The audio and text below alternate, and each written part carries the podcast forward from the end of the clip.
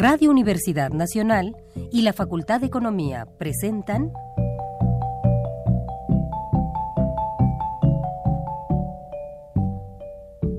Los bienes terrenales.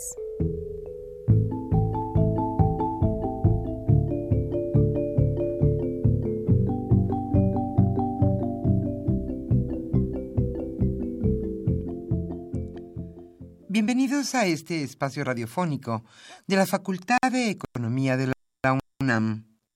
Como cada semana, estamos aquí con ustedes para reflexionar sobre un tema interesante relacionado con la economía, la política, la cultura y las cuestiones sociales.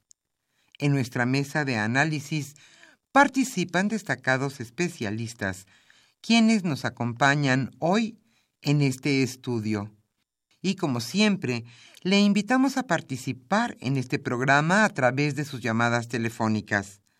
Para nosotros es un gusto saber que usted desde su casa, desde su oficina o en el lugar donde se encuentre, se interesa en el tema que tratamos. Nuestro número 5536 8989. Repito con mucho gusto, 5536 89 89.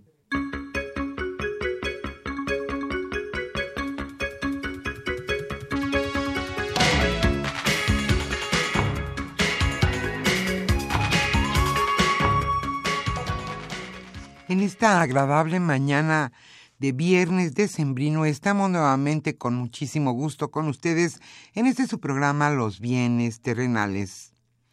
Hoy en nuestra mesa de análisis se hará un balance de los tres años de gobierno del presidente Enrique Peña Nieto.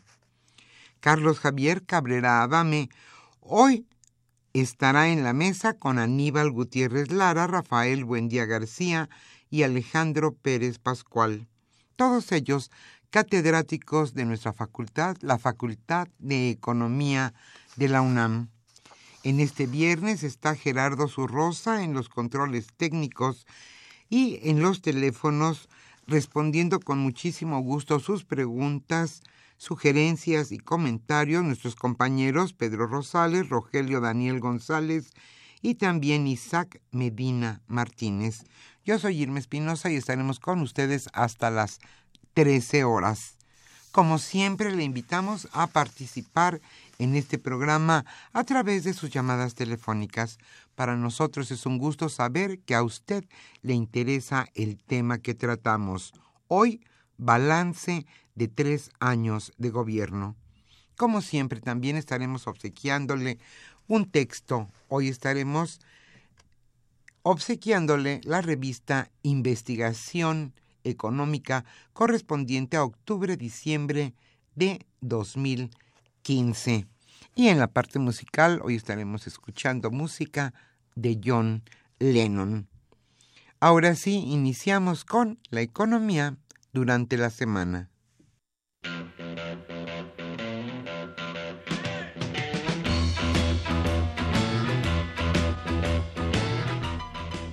La economía durante la semana.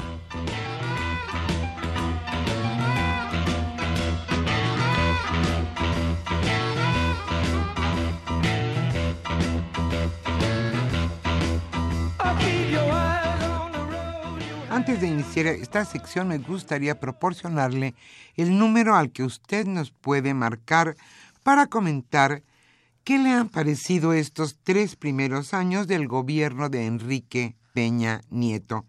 Nuestro número es 55 36 89 89.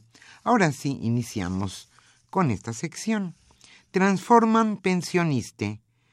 Con 343 votos a favor del PRI, el PAN, el Verde y Nueva Alianza, la Cámara de Diputados aprobó transformar el pensioniste en una empresa de participación estatal mayoritaria con el fin de que compita con más ventaja en el, en el mercado de las afores.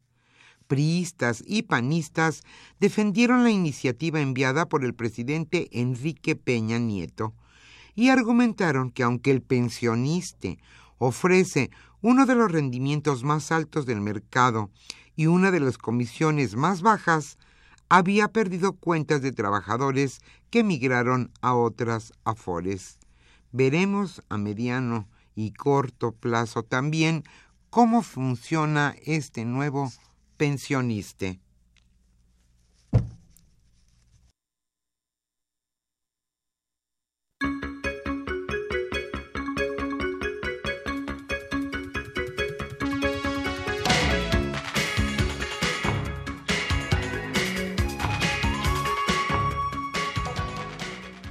Estiman que el crecimiento en 2016 y 2017 rondará entre el 2.5 y el 3%.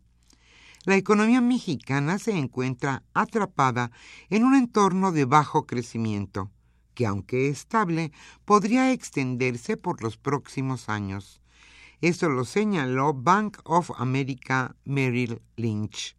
Dado el entorno económico global y el desempeño interno, México vería tasas de crecimiento de apenas entre 2.5 y 3% a lo largo de los próximos años, sin que las reformas estructurales puedan aportar demasiado para revertir ese camino, al menos en el corto plazo.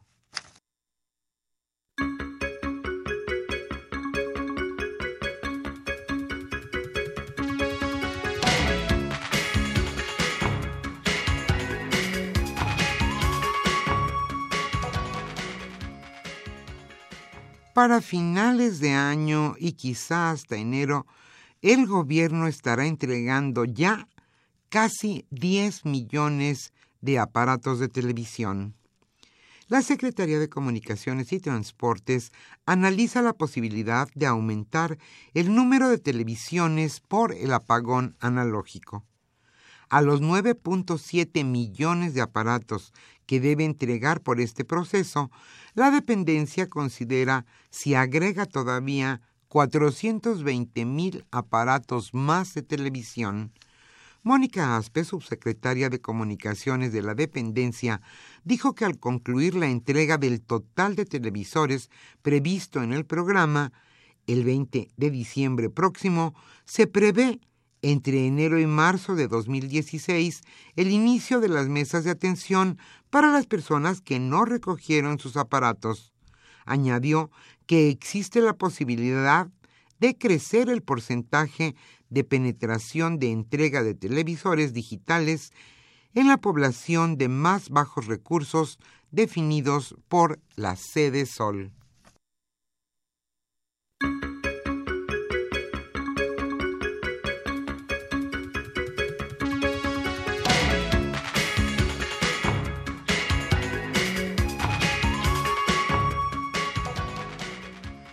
El petróleo mundial y el petróleo mexicano a la baja.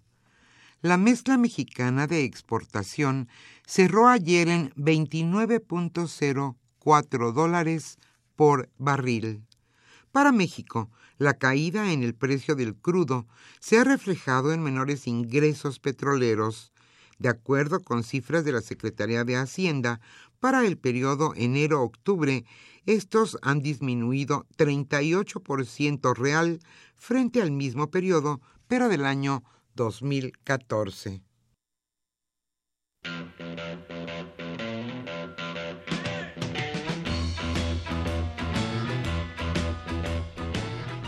El tema de hoy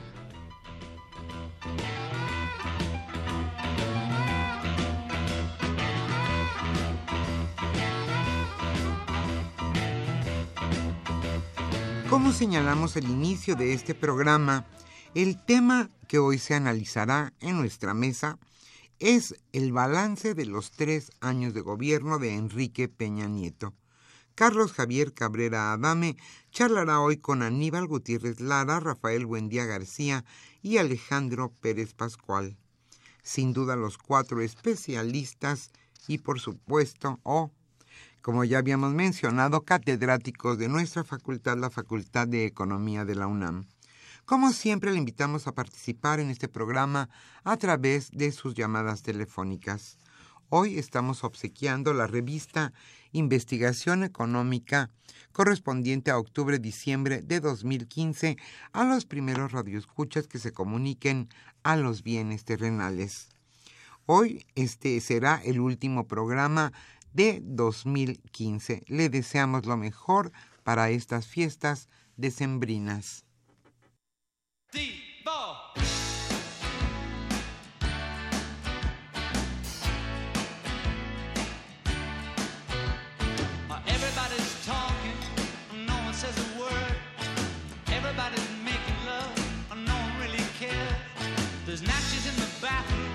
just below the stairs.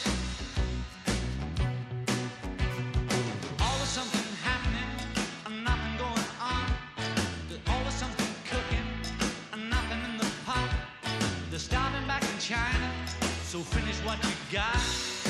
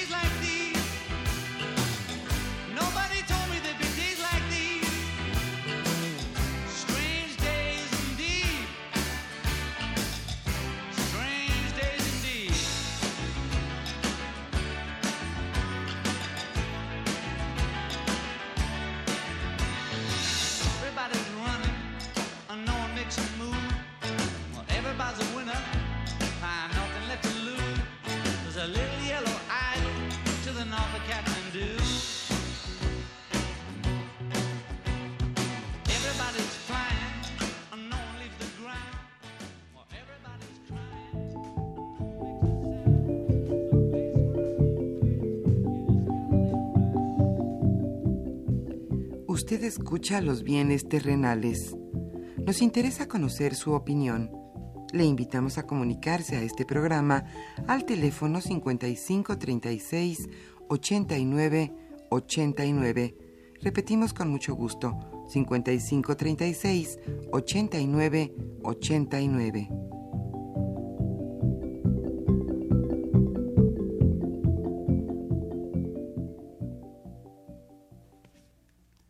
Muy buenas tardes, estimados amigos de los bienes terrenales. Bienvenidos a esta emisión que, como ya se comentó, será la última que realizaremos eh, en este año 2015, en virtud de que justamente hoy eh, pues cierra la universidad sus actividades por este año y regresaremos con mucho gusto a estar con ustedes el próximo año. Eh, bueno, eh, reciente, el primero, no recientemente, el primero de diciembre de este año se cumplieron tres años de la actual administración del presidente Peña Nieto y pues, es una es ocasión, nos da una pauta para platicar, para reflexionar, comentar qué es lo que ha sucedido eh, en estos eh, tres años, si se han cubierto las expectativas, si ese inicio eh, infundioso, dinámico del primer año ha podido tener efectos en la evolución, en el comportamiento de la, de la actividad económica. Eh, ¿Qué ha sucedido también en aspectos de política, en aspectos de moral y ética eh, pública? y, y, también nos da, nos permite la pauta para eh, eh, crear escenarios sobre lo que puede eh, suceder desde el ámbito y desde las políticas desde las políticas gubernamentales para lo que resta del sexenio. Pues bien, como ya se comentó, este pues estamos aquí con ustedes, Aníbal Gutiérrez Lara, Rafael Buen Día García, Alejandro Pérez Pascual y su servidor, Carlos Javier Cabrera Adame, que pues trabajamos con mucho gusto a lo largo de todo el año para llevarles a ustedes esta mesa de análisis y esta mesa de trabajo. Pues Aníbal, ¿quieres hacer un primer planteamiento? Bueno, básicamente que, eh, como hemos comentado en otros programas, eh, después de tres años de esta administración, donde entramos con una gran expectativa y un conjunto de propuestas y reformas que estuviésemos o no de acuerdo en todo o en parte con ellas, finalmente salieron. La última la podríamos considerar que es este acuerdo transpacífico, que habla también de mayor eh, apertura comercial. Entonces, 12 grandes modificaciones en el planteamiento de la estructura de la administración pública, de la economía, de las finanzas, de la competencia y demás. Y a la luz de esta se planteaba básicamente dos cosas. Uno, un crecimiento acelerado de la economía con una sustentabilidad de todo tipo a prueba y blindada a cualquier crisis. Básicamente eso era lo que nos habían dicho. Vamos a crecer, vamos a, se- a seguir manteniendo la estabilidad macroeconómica y, lo- y vamos a seguir teniendo bajo control lo que son los fundamentos de la macroeconomía, estos son los equilibrios financieros macro. A partir de esto, lo que hemos visto es que efectivamente, pues ratitos andando, ratitos a pie, han logrado ahí mantener la estabilidad. Sin embargo, el objetivo de crecimiento no se ha cumplido. Este año, básicamente, es cuando comenzamos a ver un crecimiento ligeramente superior al que se había tenido en otros momentos. Sin embargo, enfrenta algo que sí está poniendo en cuestión lo que es su estabilidad macroeconómica. Primero, venimos de un recorte importante para el ejercicio fiscal 2015 y 2016 de 221 mil millones de pesos. En segundo lugar, todo el tiempo alertaba la Secretaría de Hacienda y el Banco de México sobre eh, riesgos en términos del mercado financiero, volatilidad de mercados, el mercado petrolero. Y hoy pues ya no son riesgos, sino ya son hechos. Un precio del petróleo abajo de los 29 dólares el barril y una volatilidad que ya nos está poniendo en este momento al dólar en pesos eh, niveles superiores a 17.50. Entonces, hoy estamos ya enfrentando esos riesgos, son una realidad, están presentes y se habla de que podemos resistirlo, pero no podemos conseguir el crecimiento esperado. Hubo una retracción importante de la inversión pública también, hubo como reacción a la reforma sendaria una, una, mayor lentitud en el dinamismo de la inversión privada y entonces básicamente la palanca del crecimiento que debe ser la inversión está condicionada a lo que haga eh, las reformas atrayendo capital y no al dinamismo que le puede dar por sí sola la inversión pública. Eh, Rafael, por favor. Bueno, sí, siguiendo la línea de Aníbal, pues tenemos un crecimiento promedio en estos tres años de 1.8 ¿no? en promedio. Y bueno, se esperaba tasas de crecimiento alrededor del 4%, esas eran las expectativas de los en promedio de los tres primeros años. Y efectivamente eh, hay una serie de elementos que nos ponen los focos rojos para los siguientes tres años. ¿no? Uno de ellos, por ejemplo, es la inversión extranjera directa que disminuyó en este año. Otro, como decía Aníbal, la volatilidad de los mercados financieros. Y sobre todo el mercado petrolero a futuro. Si uno observa, por ejemplo, el mercado de futuros del petróleo, en seis meses anda alrededor de los 25 dólares. Y a un año anda alrededor de los 27 dólares para el próximo año. Esto es interesante eh, en términos de análisis, obviamente en términos de la realidad es foco rojo, porque una de las eh, expectativas que se le sentaba mucha esperanza era la reforma energética. Y con base en estas expectativas de precio del petróleo, creo yo que va a tardar todavía eh, que veamos las inversiones en ese sector para el próximo año. Y esto va a impactar sobremanera en sus efectos multiplicadores al resto de la economía.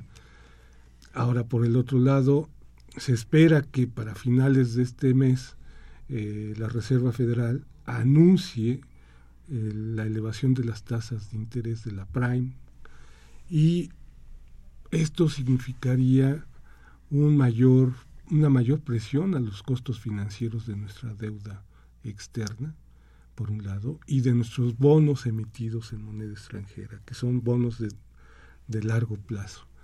Y esto, bueno, puede impactar nuestro gasto público que recién acaban de aprobar y que seguramente en los primeros meses, dependiendo de estos dos elementos externos, vaya a haber otra vez una reducción. ¿no?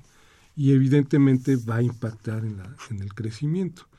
Sin embargo, cuando vemos las cifras del INEGI, por ejemplo, que sacaron hace unas par de semanas atrás sobre las tasas de crecimiento con base en el año 2014 de las diferentes entidades este, federativas, nos damos cuenta que hay tres grupos de entidades, unas que están creciendo muy superiores al 6%, ¿no? otras que están en el promedio de la economía mexicana y otros que están por abajo de la economía mexicana, ¿no? en promedio.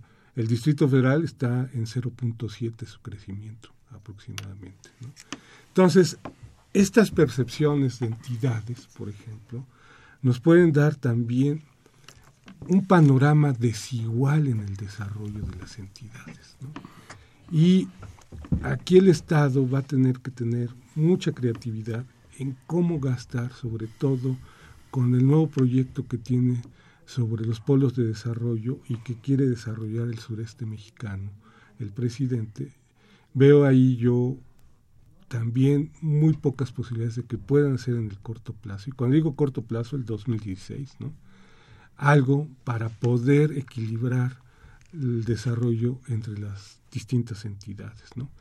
Y evidentemente toda los, eh, la agenda de retos, como es el empleo, como es la desigualdad, como es la distribución del ingreso, como es la pobreza, seguirán siendo los grandes temas en esta macroeconomía. Y bueno, el señor Cartens eh, hace un par de días en su entrevista que le hicieron, decía que nuestra única fortaleza para enfrentar estos dos riesgos, el petróleo y las tasas de interés, es la fortaleza macroeconómica. ¿no? Sin embargo, esa fortaleza macroeconómica solo se va a obtener con tasas de crecimiento bajas.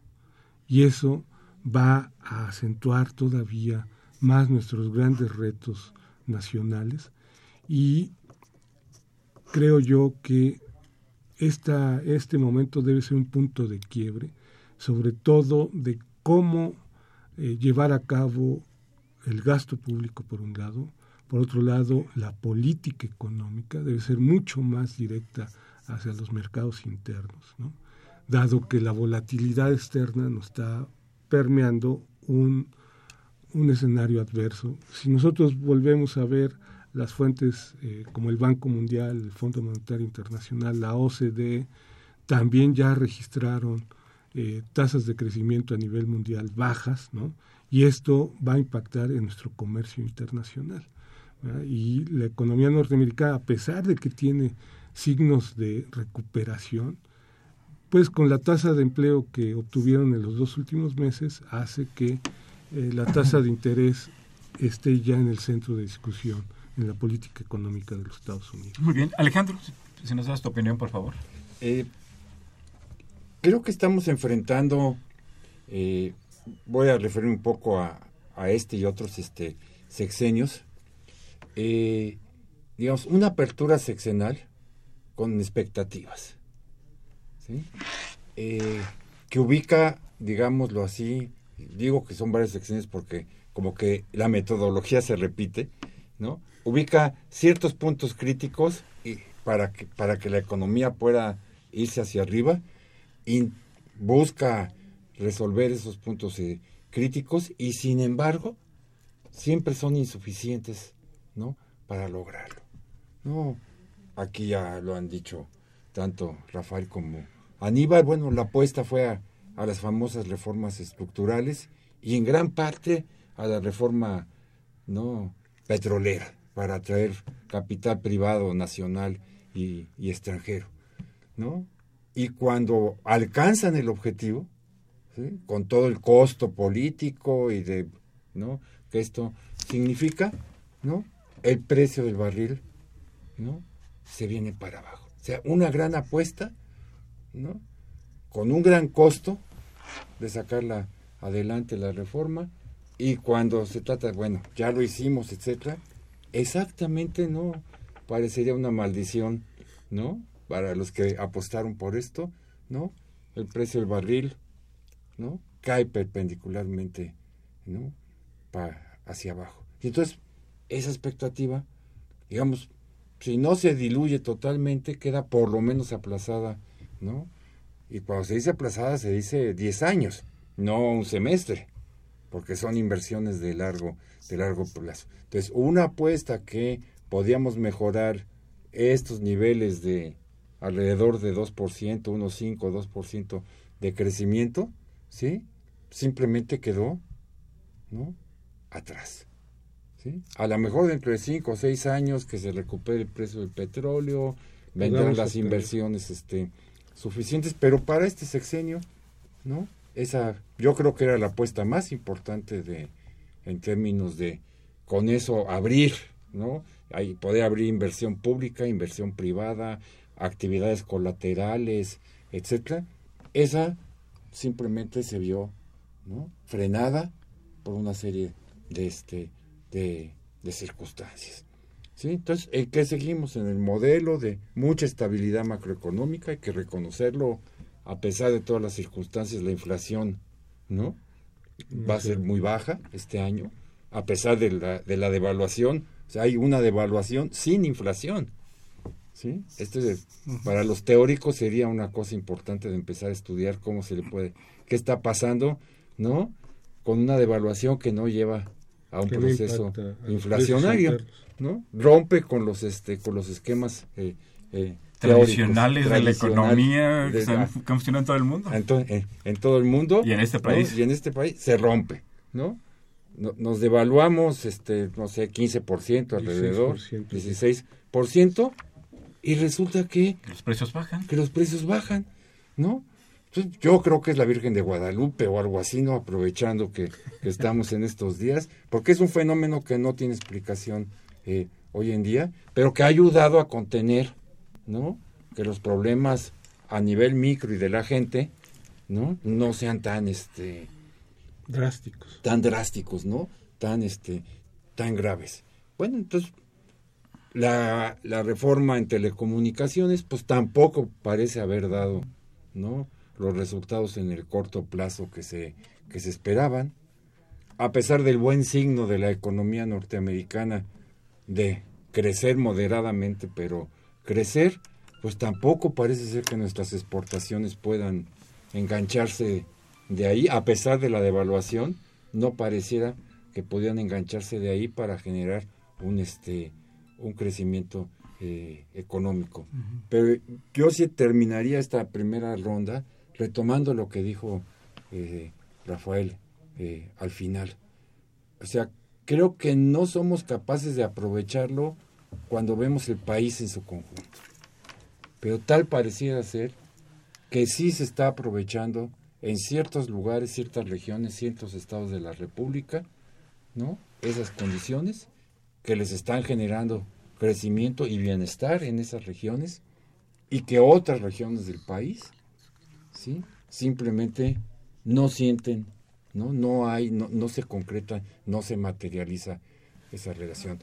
Porque que, que unos estados estén creciendo al 6-7% en estos momentos de crisis, mientras otros están creciendo menos de uno, El DF el Distrito 0.5. Federal, ¿no?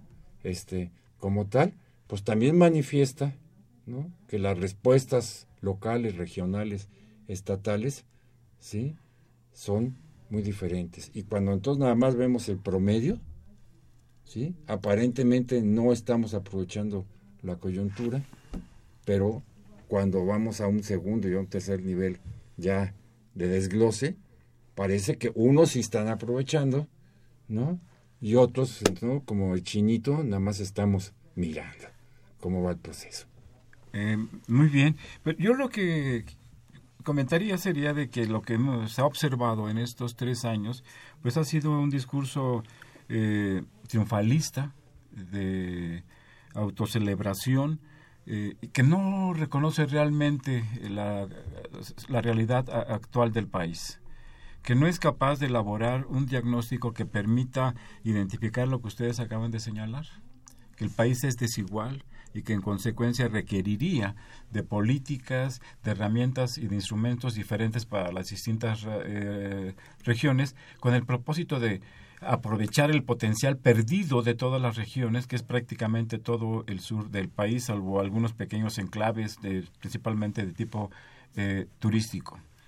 Eh, esta situación ha conducido también a que estos tres años de gobierno se conviertan en tres eslabones más de la larga cadena de estancamiento económico que ha, caracteriz- que ha caracterizado nuestro país desde 1982.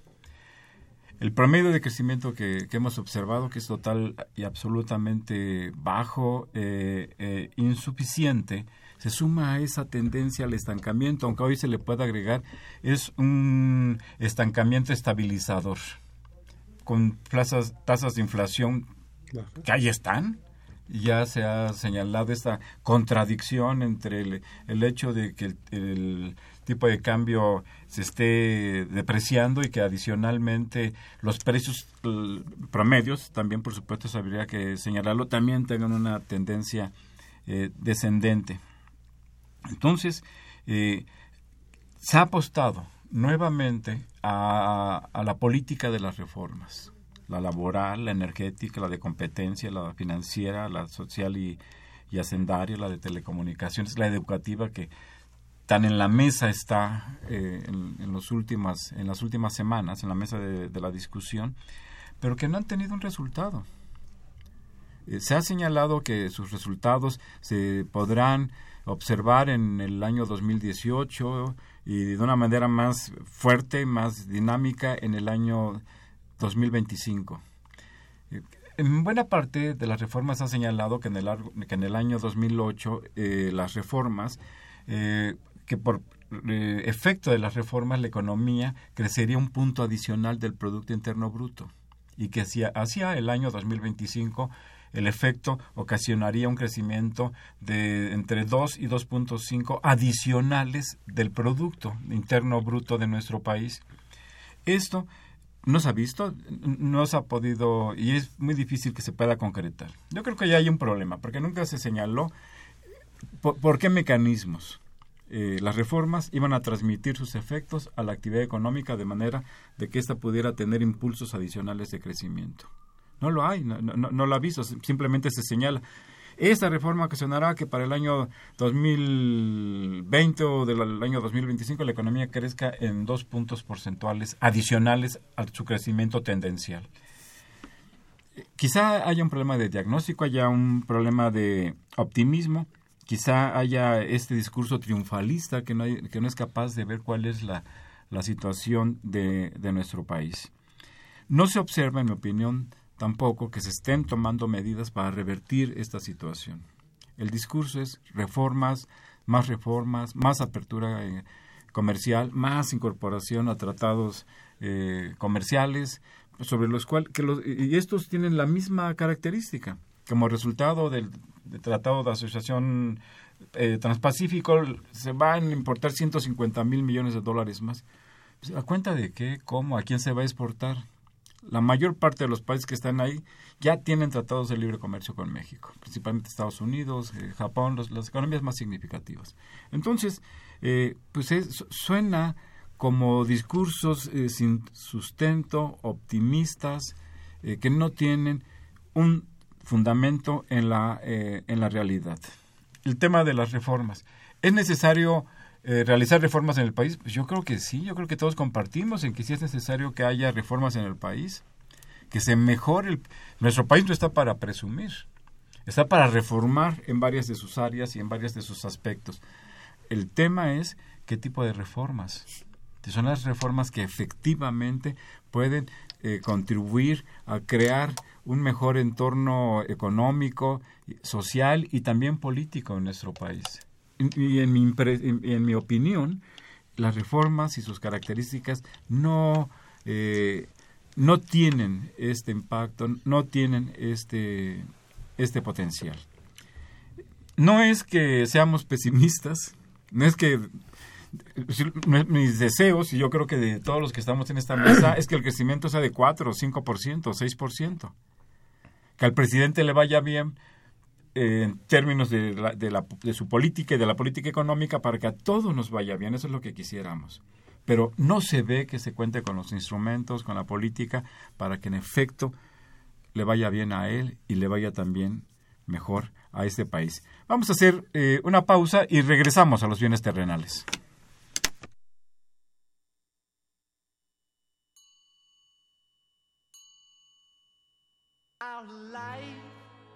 Together is so precious. Together we have grown. We have grown. Although our love is still special. Let's take a chance and fly away somewhere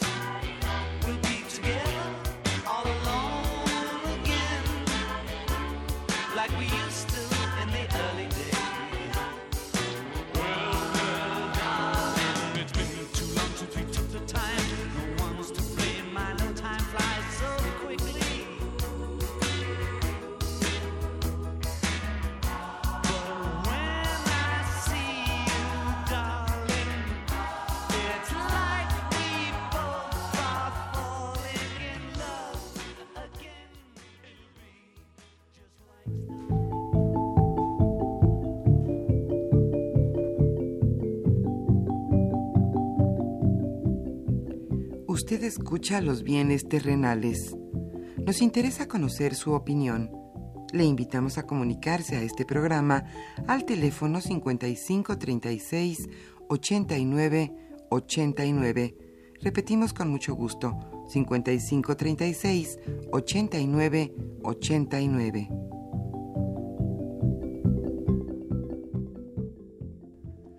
Eh, estamos aquí en esta mesa de trabajo Aníbal Gutiérrez Lara, Rafael Buendía García, Alejandro Pérez Pascual y su servidor Carlos Javier Cabrera Adame.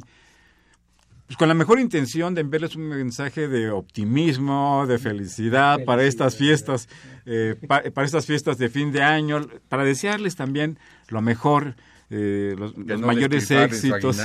Eh, sí, que tengan cuidado, hay que tener precaución eh, y también para analizar de una manera pretendemos y tratamos objetiva, sustentada, cuál es la situación de nuestro país.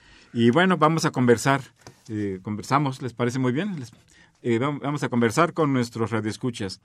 A don Leopoldo Ruiz le enviamos un cordial saludo, eh, que disfrute también el fin de año, el, es profesor de la preparatoria 6, y plantea, ¿de qué manera se puede evaluar el gobierno del presidente Enrique Peña Nieto?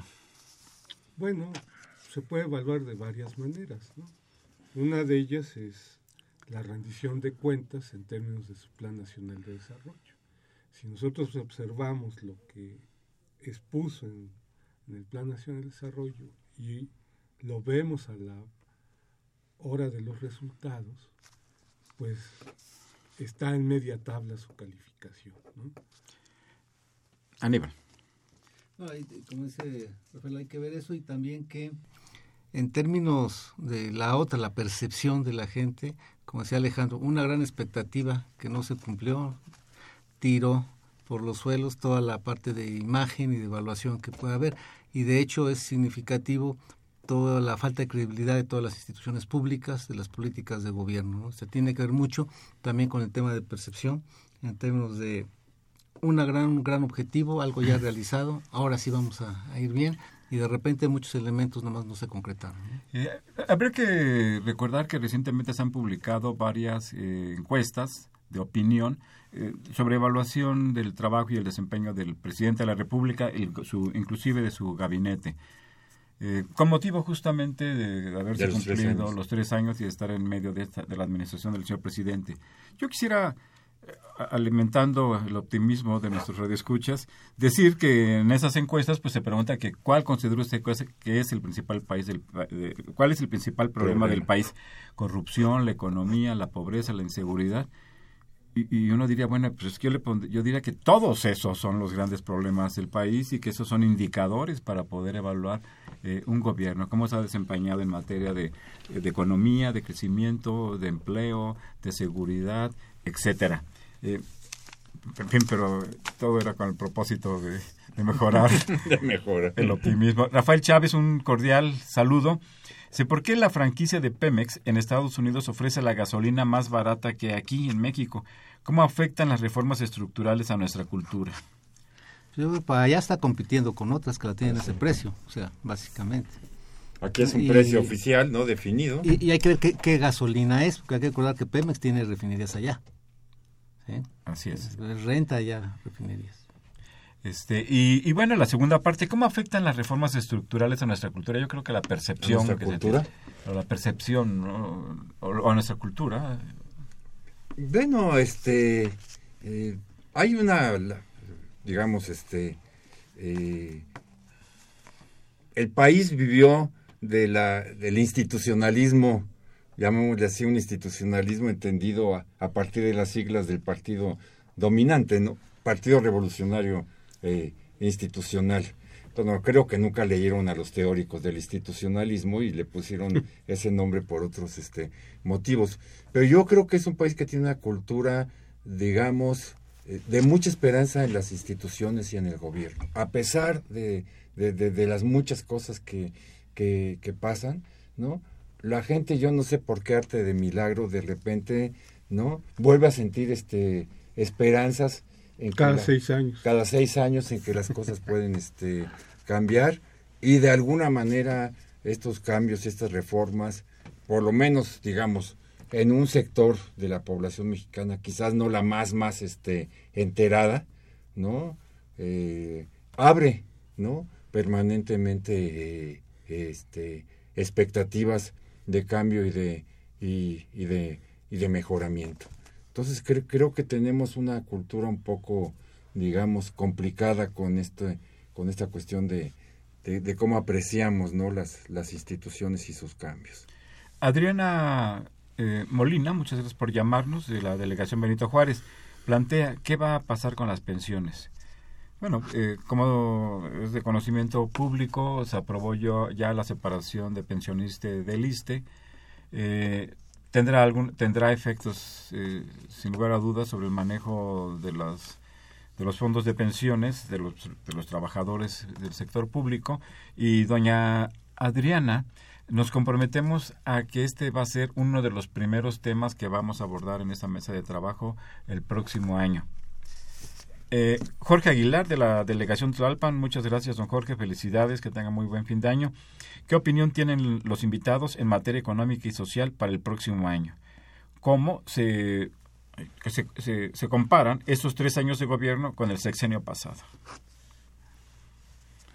Pues básicamente eh, lo que hay que esperar es, sin duda, una revisión de las finanzas públicas en el marco de lo que está sucediendo, dado que si bien hay una reforma energética y una reforma sendaria, que eh, la sendaria ya dio por ahí algún puntito de crecimiento, alrededor de la energética el tema fundamental es en qué medida el fondo petrolero va a poder aportar el 4.5% del PIB a las finanzas públicas como está en la ley.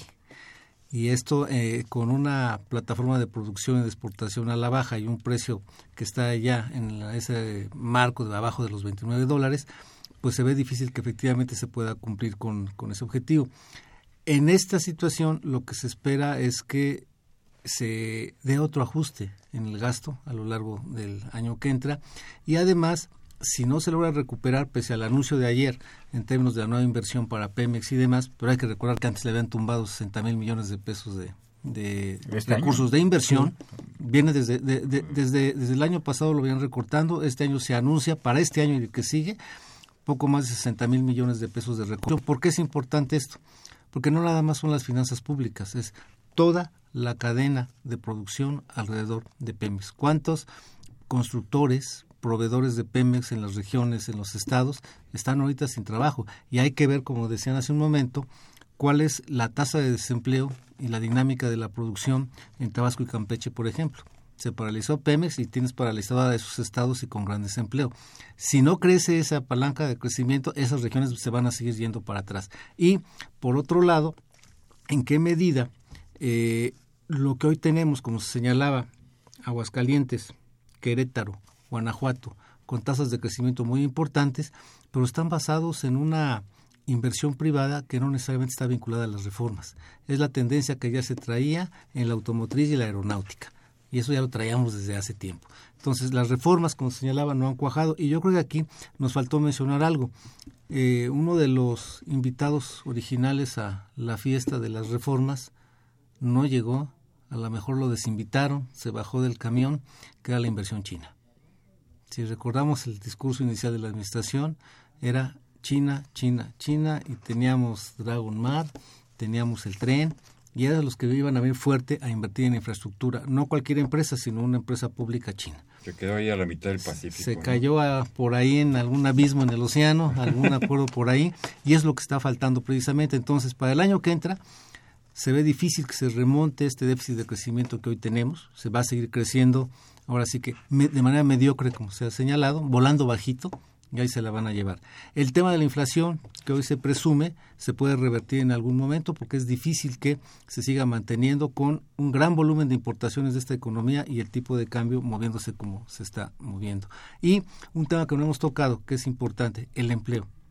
Si bien se habla de una tasa de eh, desocupación de esta que ronda el 4% y más o menos un promedio, hay que recordar que más del 60% de ese empleo es informal.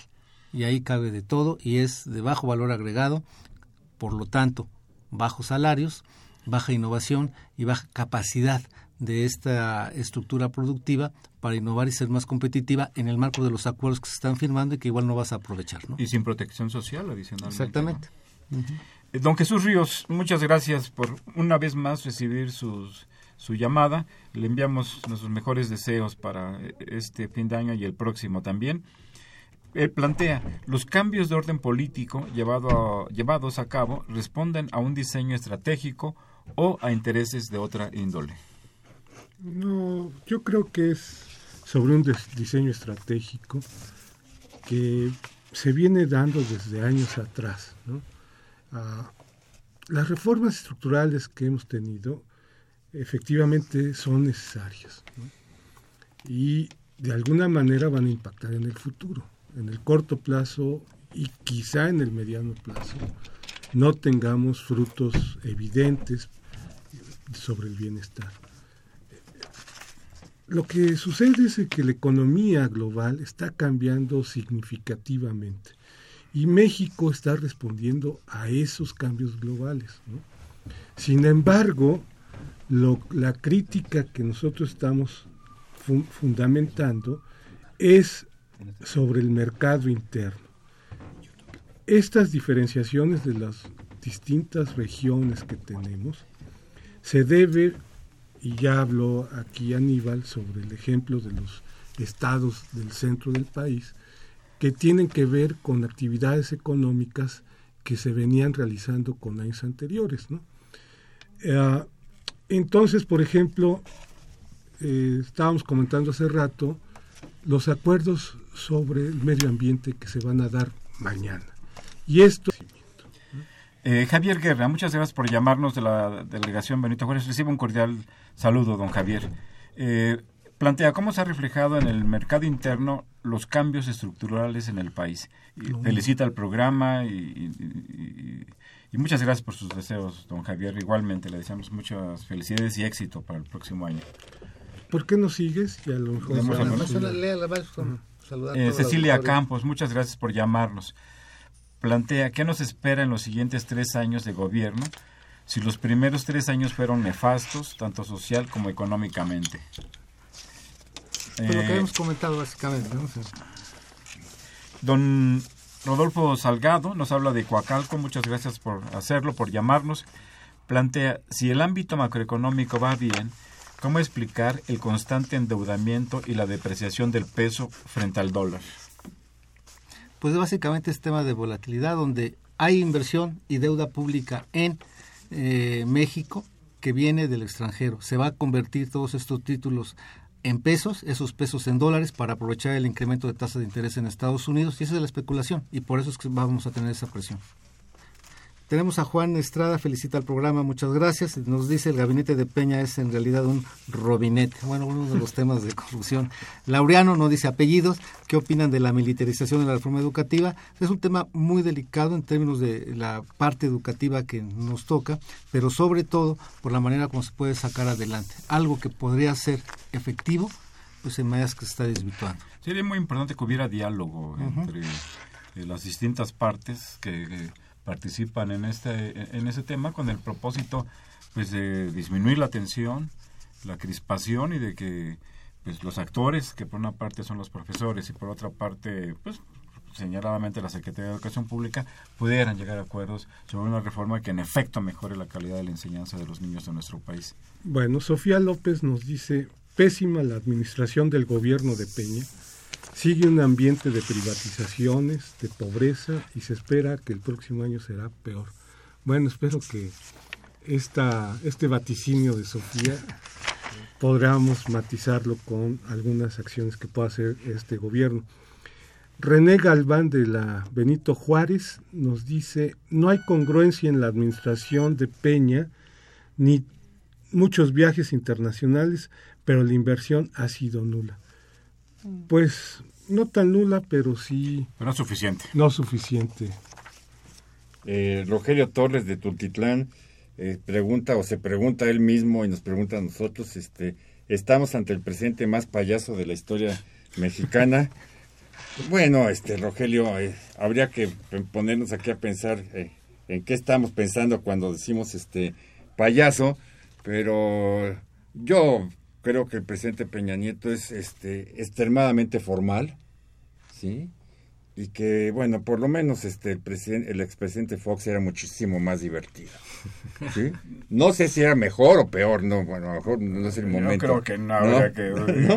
pero, pero que no- daba más no pie para para los Sí, comentarios sí. este jocosos era mucho más este eh, daba mucho más pie el presidente Fox que, que el presidente Peña Nieto y Héctor García eh, pues, se pregunta no nos pregunta no será que la economía falla porque el modelo es el, incorrecto. Bueno, aquí en el programa, este, ustedes conocen, digamos, este, eh, la mayoría de los que asistimos a él, eh, entendiendo que, que es un programa plural. Bueno, somos bastante críticos del modelo que se ha seguido, pues no por este gobierno, no, sino desde hace mucho tiempo eh, en México, no, este modelo, digamos, este, que se le cataloga como neoliberal con todas las eh, cuestiones que esto eh, que esto tiene. Aunque bueno pues habría que decir que si hoy vemos hacia el hacia Sudamérica no los problemas que están teniendo algunos países que que fueron bastante que han sido bastante críticos con el modelo neoliberal no están dejando un saldo pues bastante preocupante no en, en, en la- en muchos de los países eh, sudamericanos como tal Deficitarios. Eh, doña Evangelina Ocaña nos habla, Ocaña nos llama de Tecamac y plantea si todos estamos en contra de las reformas, ¿no sería mejor echar para atrás las reformas? Muchas gracias, doña Evangelina. No Tenemos lo creo que no creo atrás las reformas. Creo que hay que ajustar las reformas ¿no? Sobre las condiciones actuales y futuras que estamos observando y que preveemos que vayan a suceder. Este, hay un tema también eh, al respecto, que las reformas las aprueban, se aprueban en el Congreso, tanto en la Cámara de Diputados como en la Cámara de Senadores. Y ahí pues habría que ver esta mayoría mecánica que imponen el porque se pudo ver ayer, antier cuando se estaba discutiendo el tema del, Del del pensionista. pensionista, como el, el PRI, el Partido Verde, el, parti- el PANAL y el, eh, y el Partido Encuentro Social e- era verdaderamente dramático, eh, decepcionante y, y hasta patético, la verdad, que se ponían, se proponían que se discutieran diferentes aspectos de, la- de esta iniciativa o algunas fracciones eh, y era automática la votación. Eh, no, eh, si no se discute, la mayoría. Sí, se- la minoría ya, ya determinada.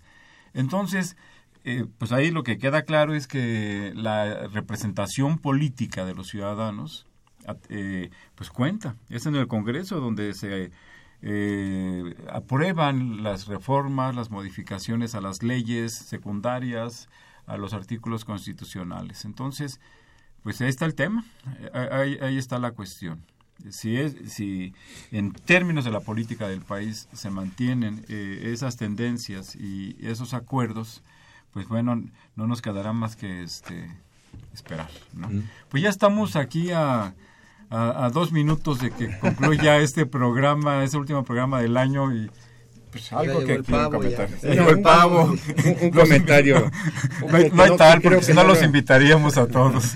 que no lo hemos tomado en cuenta es, eh, viendo la perspectiva de los próximos tres años, es que el próximo año hay elecciones en Estados Unidos. ¿Sí? Y no parece ser que vayan a ser unas elecciones eh, fáciles, ¿no? Digamos, eh, eh, las fuerzas de derecha en Estados Unidos, ¿no? Están empujando muy, muy fuerte, ¿no? Quizás este, la- lo más visible es el señor Trump, ¿no? Pero atrás hay cosas mucho más serias, ¿no? En términos de lo que va a suceder. Eh, y entonces va a haber un ambiente convulso el próximo, el próximo año en los Estados Unidos, más con el reto del Estado Islámico y las elecciones en Estados Unidos. Y bueno, México económica y políticamente, no, pues estamos muy interrelacionados con los Estados Unidos y sin duda va a ser un factor que va a estar pesando. Pues nada más desearles que tengan un buen cierre de año a todos los amigos y nos escuchamos aquí en enero. Bueno, igual me sumo a los deseos de Aníbal y solamente quiero decirles que la economía mexicana va a cambiar mucho. Eh, esperemos que sea para bien. Bueno, les recuerdo que contamos con una cuenta de Facebook que se llama losbienesterrenales.com. Se puede acceder a ella. Ahí se pueden consultar algunos, escuchar, perdón, algunos de los programas que se han transmitido a lo largo del año. Quien, quien tenga interés, quien quiera eh, ver algunas cuestiones que se plantearon aquí, pues está ahí a su disposición. La vamos a, perfeccionar, la vamos a mejorar un poco, pero por lo pronto ahí están.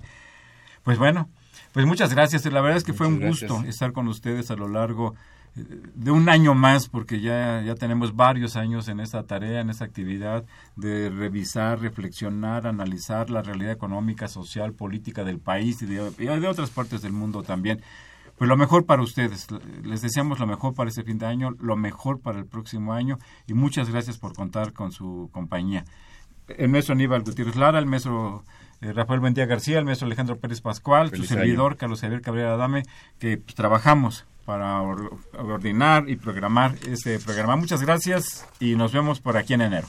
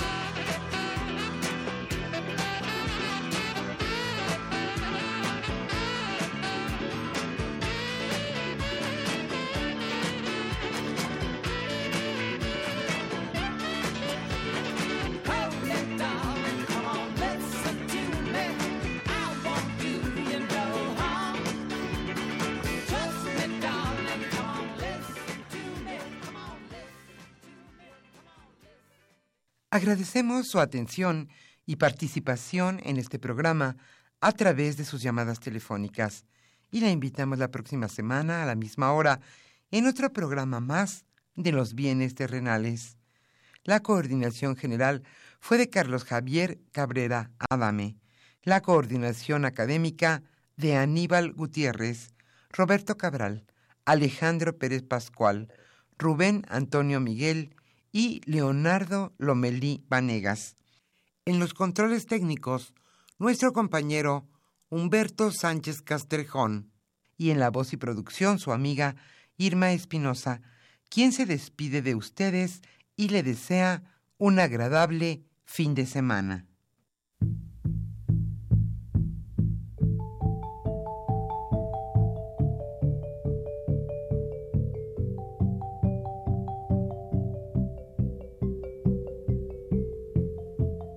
Radio Universidad Nacional y la Facultad de Economía presentaron Los bienes terrenales.